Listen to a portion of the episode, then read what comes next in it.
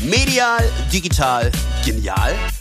Behaltet den Überblick bei Medien macht Meinung, dem Podcast des Digital Journalism Fellowship der Hamburg Media School. Alles zu den digitalen Trends und Innovationen jetzt bei Medien macht Meinung.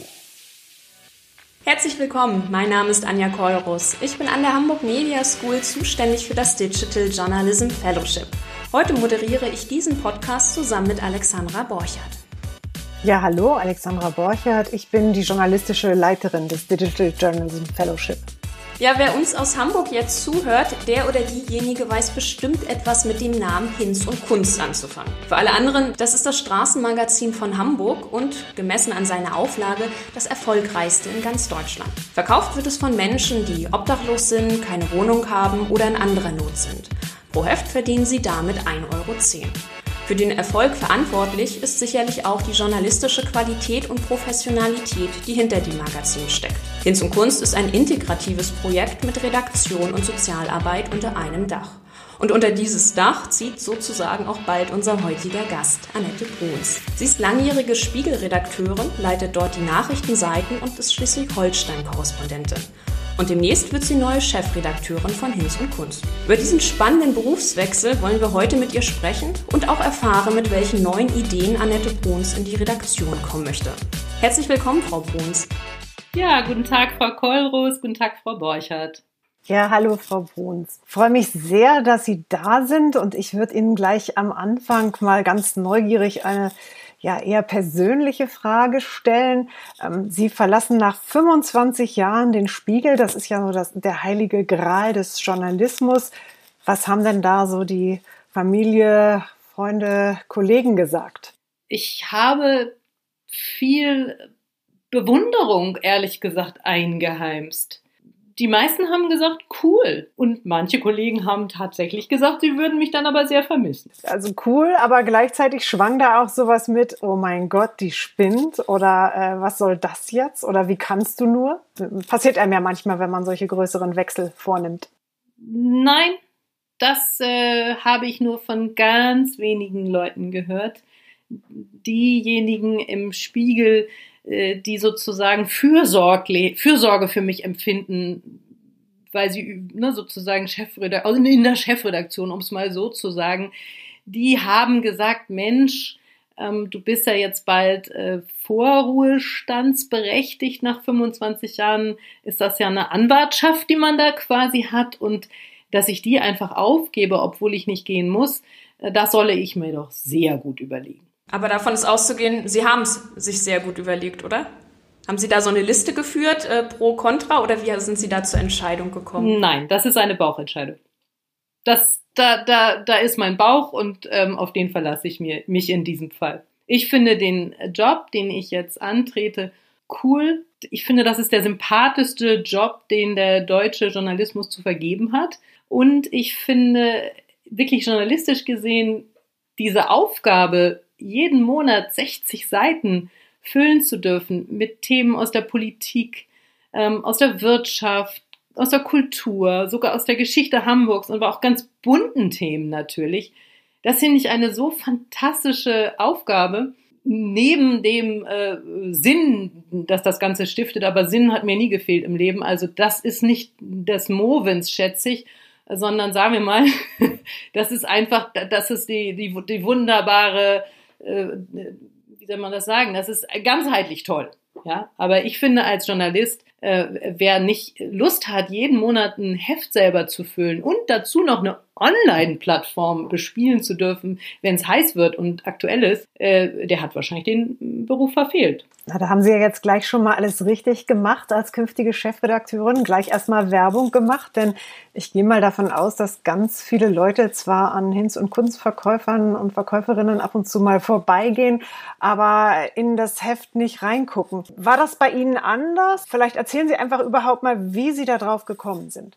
Nein, das war bei mir ehrlich gesagt auch oft so, dass ich muss ja schon sehr, sehr viel beruflich Magazine lesen. Das heißt, ich kaufte das immer, aber gebe zu, dass ich es nicht immer gelesen habe und dass ich meine aber auch ganz typisch reagiert zu haben, mich zieht ein Titel ins Heft. Und das habe ich auch bei meiner Bewerbung gesagt, mich mich rührt oder soll ich mal sagen, ich finde es toll, mit einem Obdachlosen ins Gespräch zu kommen durch den Kauf.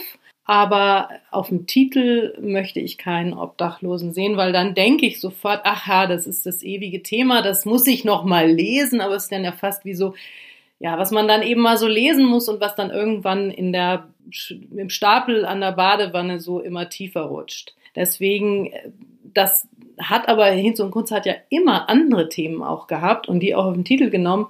Und die haben mich dann meistens dazu bewegt, zumindest das zu lesen und dann oft mich festzulesen und vor allem auch fest zu gucken. Denn es arbeiten wirklich äh, fantastische Fotografen für Hinz und Kunst. Die, die finden das eben auch toll. Wie kommt man an so einen Job? Wird man da von einem Headhunter angesprochen?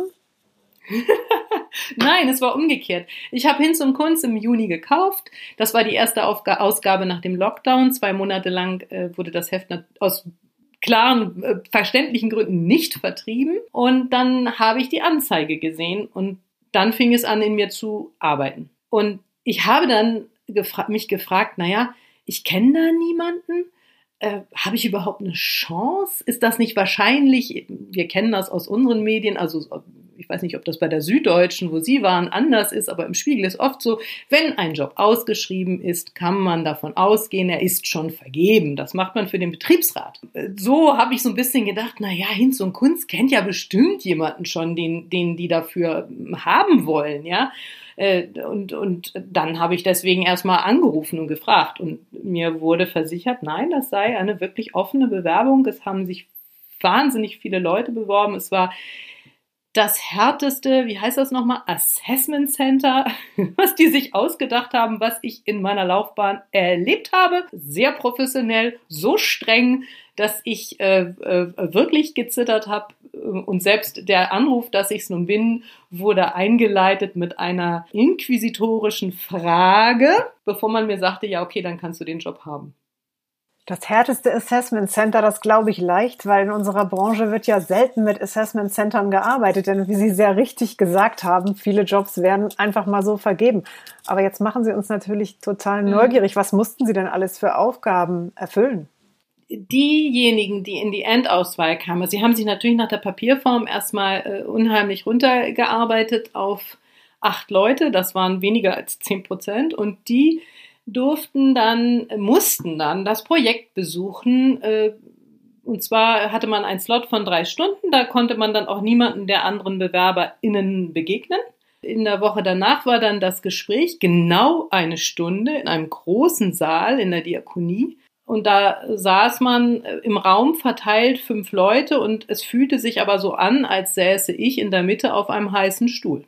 Was haben Sie denn äh, ja. erzählt? Was, was denken Sie denn, was Sie letztendlich qualifiziert hat? Womit konnten Sie punkten? Das weiß ich nicht, aber ich, ich habe sehr viel Interesse geweckt mit meinem vielleicht Erweckungserlebnis. Warum? Ich glaube, woher kommt denn dieses Bauchgefühl? Ich bin mit 18 Jahren, das habe ich denen erzählt, nach aus meinen, also ich komme vom Land, aus Niedersachsen und wollte die große weite Welt kennenlernen und äh, habe so ein Stipendium bekommen, äh, errungen in Brasilien äh, über die Theologie der Befreiung zu arbeiten. Da das Stipendium aber nur 550 Mark waren, musste ich mit dem Schiff rüberfahren und dort in einem Kloster bei Mönchen leben. So, und das war alles sehr abenteuerlich, können Sie sich ja vorstellen. 18-jähriges blondes Mädchen fährt mal eben nach Brasilien ähm, mit ne, auf dem Schiff, wo nur Männer sind, in einem Kloster, wo nur Männer sind und untersucht dann diese Theologie der Befreiung. Das sind wirklich sehr, sehr arme Tagelöhner, äh, die da äh, von erfasst werden. Das war alles, äh, ich habe dann jeden Tag Tagebuch führen müssen. Ich glaube, über dieses Tagebuch führen bin ich zur Journalistin geworden, weil ich dadurch den ganzen Tag überlegt habe, was schreibe ich denn abends in dieses Tagebuch? Und ich kann ja nicht schreiben, ich habe Liebeskummer, das ist ja viel zu privat, muss ich ja abgeben. Also habe ich den ganzen Tag Interviews geführt, äh, um, um abends was Schönes aufzuschreiben. und, und ich habe gleichzeitig, und das hat jetzt wieder der Bogen zu Hinz und Kunst, ich glaube, diese Theologie der Befreiung ist eines der größten und besten sozialen Bewegungen der Welt. So die Idee war ja, den Leuten äh, zu sagen, also wir interpretieren mal nicht, dass den Armen ja im Himmel sozusagen gegeben wird, sondern wir sagen, das himmlische Leben soll auf Erden beginnen. Ich bin äh, weder in der katholischen noch in der evangelischen Kirche, aber diesen Gedanken kann man ja wirklich viel abgewinnen. Und ähm, das funktioniert da. Also dass, dass den Leuten, das sind ja, das ist ja eine Laienbewegung auch, das heißt, vor allem Frauen, die äh, einzigen, die dann vielleicht lesen konnten, da wo ich war, da waren viele Analphabeten, haben dann kleine Gemeinden geführt. Und das hat die Leute selbstbewusst gemacht. Und dann haben die eben plötzlich gesagt, wir haben ein Recht auf Schule. Der Staat soll hier mal auch sorgen, dass unsere Kinder zur Schule kommen. Damit fängt es dann an. Und hat aus quasi Bettlern selbstbewusste Bürger gemacht. Das, äh, das äh, habe ich erlebt, dass das funktioniert. Man hat ja auch gesehen, wie die katholische Kirche darauf reagiert hat. Nämlich, das hatten sie gar nicht geahnt, dass sie das lostreten. Und, äh, also wurden ja äh, Pastoren dort ausgeschlossen aus der katholischen Kirche, weil das eine so starke soziale Bewegung war. Ja, das ist für mich Hinz und Kunst auch. Okay, das heißt, es klingt nach einem großen Bogen. Ähm, es erklärt jetzt natürlich manches bei Mönchen äh, gelebt. Das äh, jetzt verstehe ich natürlich, warum Sie dann irgendwann mal pro Quote mitgegründet haben. Aber darüber reden wir ja heute nicht. Ähm, genau. Sie haben sich wahrscheinlich als Frau viel zu alleine geführt. Vielleicht kommen wir noch mal zurück zum Magazin selbst. Ich schätze mal, das haben Sie bestimmt als Vorbereitung aufs äh, Bewerbungsgespräch getan, sich ein bisschen informiert, wie es gerade aktuell ums Magazin steht. Vielleicht können Sie uns da ja so mal einen Einblick geben. Also der Verkauf äh, ist gesunken vor zwei Jahren äh, mit äh, dem, der Erhöhung des Copypreises. Ähm, das ist ein ein Problem und das, man weiß ja nie, warum verkauft man weniger. Seitdem ist es zwar stabil auf äh, bummelig irgendwas zwischen 50 und 60.000 im Schnitt, was ja immer noch gut ist, wie wir wissen, aber natürlich Sorge bereitet, weil die Obdachlosen leben ja davon, dass sie möglichst viele von den Magazinen verkaufen. Sonst, wenn sie eben nicht auf ihre Schnitte kommen, dann gehen sie auch nicht an ihre Plätze und das ist ein Problem. So, deswegen äh, ja die Idee, äh, über das Digitale sich andere Lesergruppen noch zu erschließen. So, Können Sie noch mal kurz erzählen, wie ist das Geschäftsmodell? Also wird das Magazin nur verkauft? Wovon, wovon finanziert es sich so generell? Und wie groß ist die Redaktion zum Beispiel? Einfach mal so ein paar Rahmendaten. Okay, also es sind ähm, acht Leute, die äh, meisten davon frei, die Redaktion. Dazu kommen natürlich noch freie. Und es sind im Schnitt 500 Verkäufer. Innen. Das sind Obdachlose, die sich anmelden, dass sie da teilnehmen und die müssen die Hefte kaufen. Die ersten zehn bekommen sie so und von dem Erlös, das, die Hälfte geht an den Verkäufer, darf er dann behalten, können sie dann sich langsam Kapital aufbauen, um immer mehr Hefte zu kaufen. Und wenn sie ein halbes Jahr eine gewisse Regelmäßigkeit zeigen beim Hefte abholen, dann bekommen sie einen festen Platz. Und dieser feste Platz wird dann auch vom Vertrieb gemanagt. Das heißt, man ist im Gespräch mit dem Rewe oder Aldi oder Lidl, wo die stehen, ähm, ob das gut funktioniert. Und wenn es Klagen gibt, und das gibt es immer mal wieder, dann äh, werden auch Plätze gesperrt. Und ähm, das sind die Probleme jetzt im Moment ähm, äh, beim Verkauf, weil äh, inzwischen die Hälfte aller Hinz- und KünstlerInnen, so nennt man die VerkäuferInnen von Hinz und Kunst, äh, äh nicht Deutsch können oder schlecht Deutsch können. Und dadurch entstehen natürlich auch kulturelle Probleme beim Verkaufen. Und ähm, die werden zwar geschult und es gibt auch das Angebot, Deutsch zu lernen, aber das wird eben nicht so wahrgenommen, wie Hinz und Kunst das bräuchte. Wir haben ja schon äh, über Digitalisierung ein bisschen gesprochen. Ähm, da kommt man erstmal ja nicht drauf, dass davon auch ein Obdachlosenmagazin betroffen sein könnte, aber das ist es ja offensichtlich ganz stark. Ne? Ja, wir wissen ja aus der letzten Datenanalyse, glaube ich, von ZDF und ARD, ist, glaube ich, gestern gerade veröffentlicht worden, dass die unter 25-Jährigen also nur zu 10 Prozent eigentlich äh, noch überhaupt Print lesen. So, das heißt. Das klingt nach viel, ehrlich gesagt.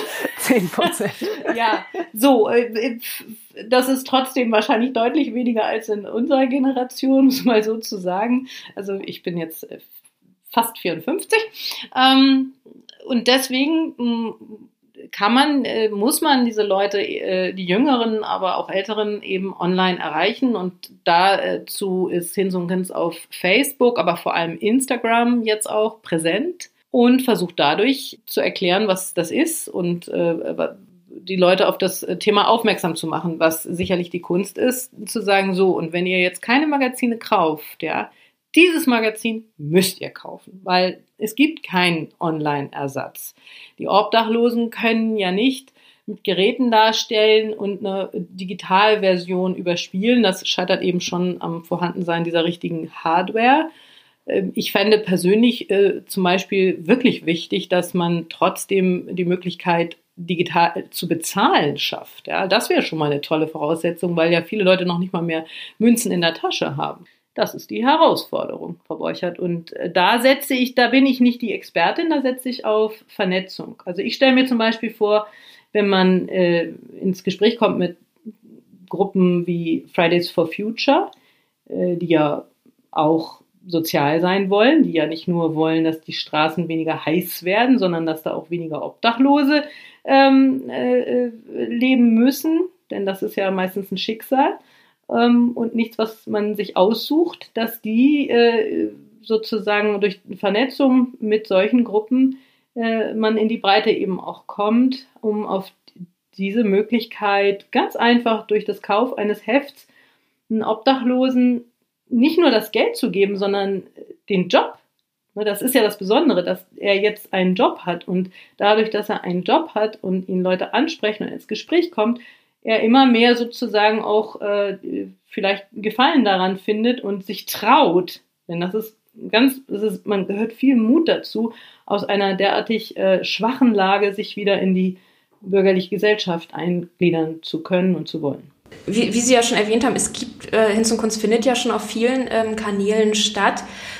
Wie wollen Sie denn dieses Dilemma lösen gerade? Ne? Wie Sie es ja gesagt haben, Sie müssen ja Hefte verkaufen für die Menschen, aber gleichzeitig müssen Sie auch eine jüngere Generation erreichen, wahrscheinlich online. Ähm, Gibt es da irgendwie Ideen, die Sie schon mit einbringen werden?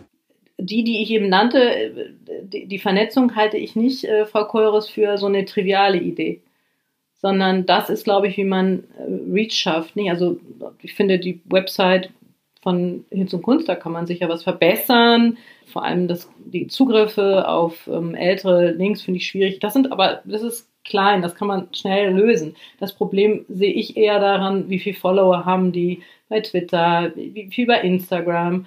Wie kann man das vergrößern? Und das kann ich mir nur durch Vernetzung vorstellen. Und da hoffe ich auch auf Input aus solchen Gruppen, denn da sitzt ja das Know-how. Ich bringe dieses Know-how nicht mit, das hatte ich auch gesagt. Ich hatte vorhin ja einen Cliffhanger eingebaut, bevor man mir gesagt hat, ich wollte, ob dass ich den Job haben könnte, hat man mich inquisitorisch gefragt. Sie meinen das aber ernst, dass Sie was für online tun wollen als Printfrau. Und da habe ich gesagt, ja, ich meine das ernst, aber ich muss mir da tatsächlich Expertise erstmal für holen, denn was ich kann, ist ein Printheft machen. Das habe ich schon oft gemacht. Über die Spiegelwissen und Geschichtehefte habe ich ja auch äh, mal ein ganzes Heft verantwortet. Ja. Aber für online äh, brauchen wir Input und insofern, da kann ich jetzt wieder die Werbetrommel anfachen. Wenn jemand eine Idee hat, bitte gerne annette.bruns.hinzundkunst.de. ich freue mich. Können Sie denn jemanden einstellen? Das weiß ich nicht, Frau Borchert. Wenn das Budget so ist, dann ja. Aber ähm, genau, sicherlich auf freier Basis. Also äh, es wird jetzt schon, weiß ich, investiert, dass zum Beispiel in Instagram-Schulungen und so weiter. Das, das geht. Aber jemanden komplett einzustellen, das stelle ich mir äh, nicht ganz so einfach vor. Denn Sie wissen ja, dass man dann für länger auch Verantwortung übernimmt. Klar. Sie haben ja ganz am Anfang gesagt, man muss über die Inhalte in so ein Heft reingezogen werden und eben äh, nicht nur so aus Mitleid oder ich tue was Gutes. Äh, das kann nicht die einzige Motivation sein, so ein Heft zu kaufen oder eben äh, einer Instagram, einem Instagram-Kanal zu folgen oder einer Facebook-Gruppe oder was sind das denn für Inhalte? Was für Inhalte passen Ihrer Meinung nach da rein und was hat keinen Platz bei Hinz und Kunst? Hm, es passen vor allem soziale Themen rein, die auch die Bevölkerung bewegt. Und auch die, besonders die weibliche Bevölkerung, weil die kaufen nun mal mehr Hinz und Kunst, weil die mehr einkaufen gehen. Ganz einfach. So. Und da frage ich mich oft, wieso ist so wenig über das Problem an Schulen, an Kitas. Das muss, findet bei Hinz und Kunst bisher wenig statt, nach meiner Beobachtung. Würde, glaube ich, viele LeserInnen interessieren. Oder auch so ein Problem, die Schwimmbäder machen überall zu. Und dass jetzt gerade in der Pandemie noch äh, Freibäder um ihr Überleben kämpfen, Beispiel Ascheberg ähm, in Hamburg, das, äh, das treibt Leser um. Und da kann man, ähm, auf, also auf jeden Fall erreicht man damit die Leserin und erreicht ja auch ähm, Aufmerksamkeit für dieses Thema, was andere vielleicht eher versäumen. Im digitalen Journalismus gilt ja immer dieser Grundsatz Audience first, also das Publikum zuerst. Äh, Obdachlose sind, sind unsere Verkäuferinnen, aber nicht unsere Zielgruppe. Und das ist, glaube ich, noch nicht, äh, ich glaube, da, da brauchen, muss hin zum Kunst, war da früher, glaube ich, auch stärker. Die hat, hat, habe ich früher, es ist ja schon 27 Jahre alt und wir haben das ja am Anfang, glaube ich, alle sehr aufgeregt äh, begleitet. und da war das ein sehr politisch starkes Magazin und äh, ich glaube, die Nähe zu den Obdachlosen, die ja da ein- und ausgehen, ist es vielleicht manchmal schwierig, sich von den vielen, vielen Problemen, die die haben, zu lösen und nicht zu sagen, oh, da machen wir wieder einen Schwerpunkt. Ja, gerade jetzt zum Beispiel in der Corona-Krise möchte man eigentlich immer nur äh, darüber schreiben, wie schwer es die jetzt haben. Die haben es noch mal schwerer. Auch die leiden ganz besonders unter der Vereinsamung, den mangelnden sozialen Kontakten. Und trotzdem, glaube ich, muss man sich lösen und die Probleme der Zielgruppe ins Visier nehmen, damit ähm, die Leserinnen sich da wiederfinden. Wen sehen Sie denn als Ihre Zielgruppen? Also Sie haben jetzt schon Frauen genannt. Sehen Sie auch andere äh, Zielgruppen? Äh, können Sie sich auch Sportberichterstattung vorstellen? Oder war jetzt einfach nur mal so ins Blaue gefragt. Ja, ja, ja. Es gibt ja ein ganzes Sonderheft schon zu St. Pauli und ich finde, im laufenden Heft äh, fängt das jetzt gerade erst an. Äh, da ich hab, kann mir sogar vorstellen, dass man einmal einen Kulturschwerpunkt macht und dann einen Sportschwerpunkt. Bisher gibt es ja einfach immer Kultur. Ähm, ich glaube eben auch, ähm, ich sehe natürlich nicht nur die, ich, ich, weiß, dass die Hauptziel, also die Hauptkäuferinnengruppe ist einfach die äh, Mutter über 40, ja, so. Die muss man dann natürlich auch ansprechen. Aber natürlich äh, soll das Magazin alle ansprechen. Ich kann mir auch Kinderseiten vorstellen, wenn man eine gute Idee hat. Und ich vielleicht auch mal, ich glaube, wir sollten Stadtgespräch sein, hin zur Kunst. Und um Stadtgespräch zu sein, brauchen sie relevante Inhalte oder und stark geschriebene Geschichten, starke Recherchen. Und da, da hoffe ich auf sowas wie einen Club der untoten Dichterinnen. Und zwar sind jetzt ja viele äh, Journalistinnen in, äh, im Ruhestand, ähm, auch Vorruhestand, die großartig schreiben, großartig recherchieren. Und ich hoffe, dass äh, sozusagen deren Zuwendung an Hinz und Kunst darin bestehen könnte, einmal im Jahr oder so pro bono zu schreiben. Bisher schreibt die äh, Birgit Müller, meine Vorgängerin, ja sehr, sehr viel im Heft. Ich schreibe auch sehr gerne, aber ich gebe diesen Platz sehr gerne preis für solche, äh, äh, für solche Autorinnen, die dadurch ja auch Relevanz und, und, und sozusagen, oh, guck mal, da schreibt, was weiß ich, Kurt Schnimm oder ähm, äh, Peter Matthias Gede oder, äh, oh, jetzt muss mir auch eine Frau einfallen, Michaela Schießel. also äh, jemanden, den man äh, über, da, über den dann äh, viel geredet und geschrieben wird, weil er das tut, weil sie das tut und ähm, vor allem dann natürlich über das, wie sie es tun. Ja, das finde ich wichtig. In Düsseldorf habe ich gehört, dass Künstler für Hinz und Kunst Kunstwerke gespendet, gespendet haben. Ja, warum könnte denn nicht Jonathan Mese oder Otto Walkes mal was für Hinz und Kunst spenden? Okay, also sozusagen, ähm, ja, einerseits diejenigen, die sich an äh, schön guter Sprache, schönen Künsten erfreuen oder vielleicht auch so ein gewisses, gewisse Lust auf äh, Promis haben.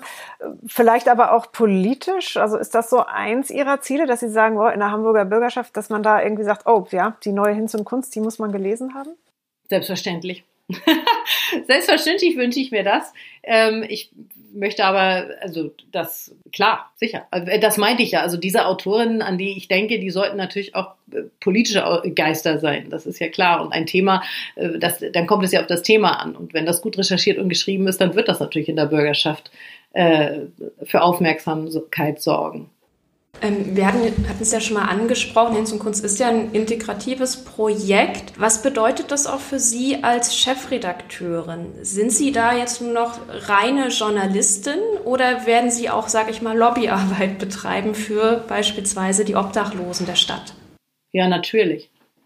Also das steht für mich außer Frage, dass ich auch Lobby, einer Lobby für Arme beitrete. So wie ich, und Sie sagten ja, über Pro-Quote wollen wir nicht reden, aber natürlich müssen wir über Pro-Quote reden, weil ich war ja auch Lobbyistin bei Pro-Quote. Ich war eine Lobbyistin für Journalistinnen, für Frauen. Ähm, und ähm, das kann ich wunderbar mit meinem Bürgersein verbinden.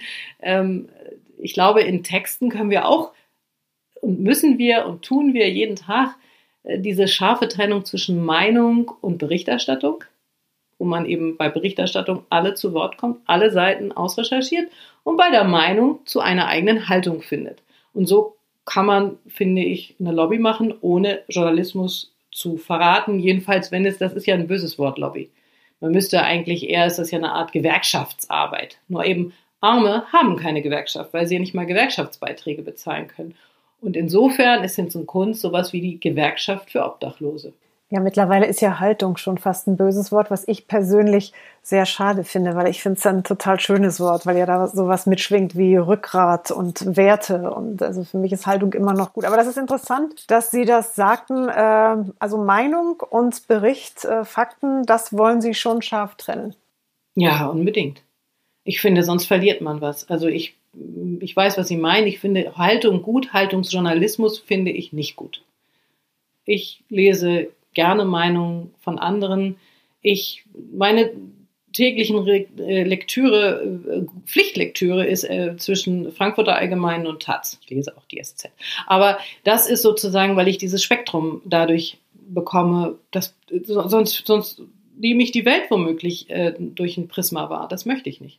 Okay, also ein ganz klassischer Journalismus, aber ganz modern und für eine neue Zeit, was äh, garantiert schwieriger wird durch diese Themen, die Sie beschrieben haben, Digitalisierung äh, und so die nicht mehr so große Begeisterung, Print zu lesen.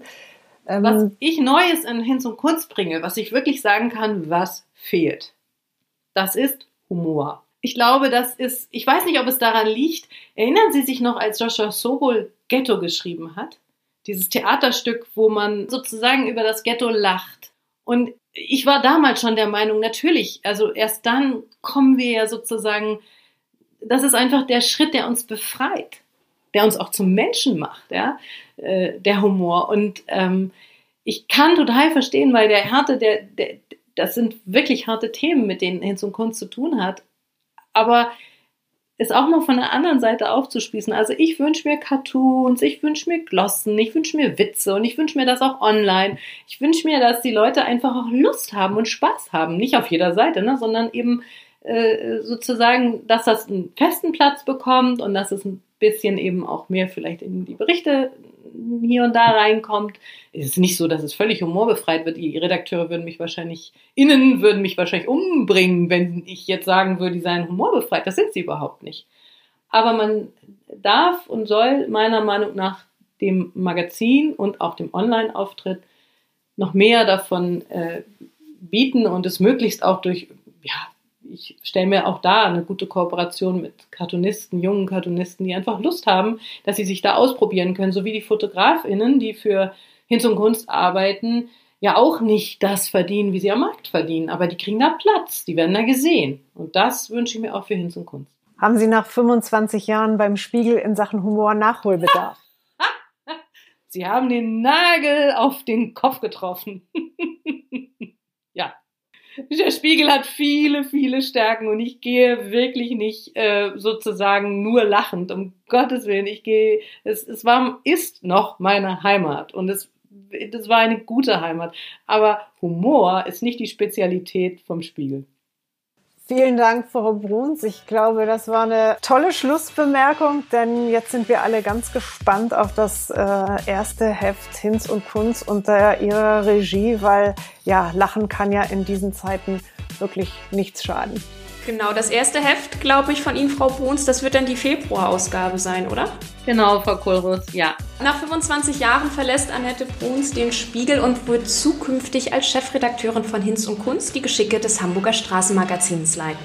Frau Bruns, vielen Dank für das Gespräch und dann alles Gute für Ihren Start. Ja, vielen Dank auch Ihnen für das Gespräch und danke allen fürs Zuhören. Das war die aktuelle Folge von Medienmacht Meinung, den Podcast des Digital Journalism Fellowship der Hamburg Media School. Ich hoffe, wir hören uns auch beim nächsten Mal. Bis dahin, tschüss.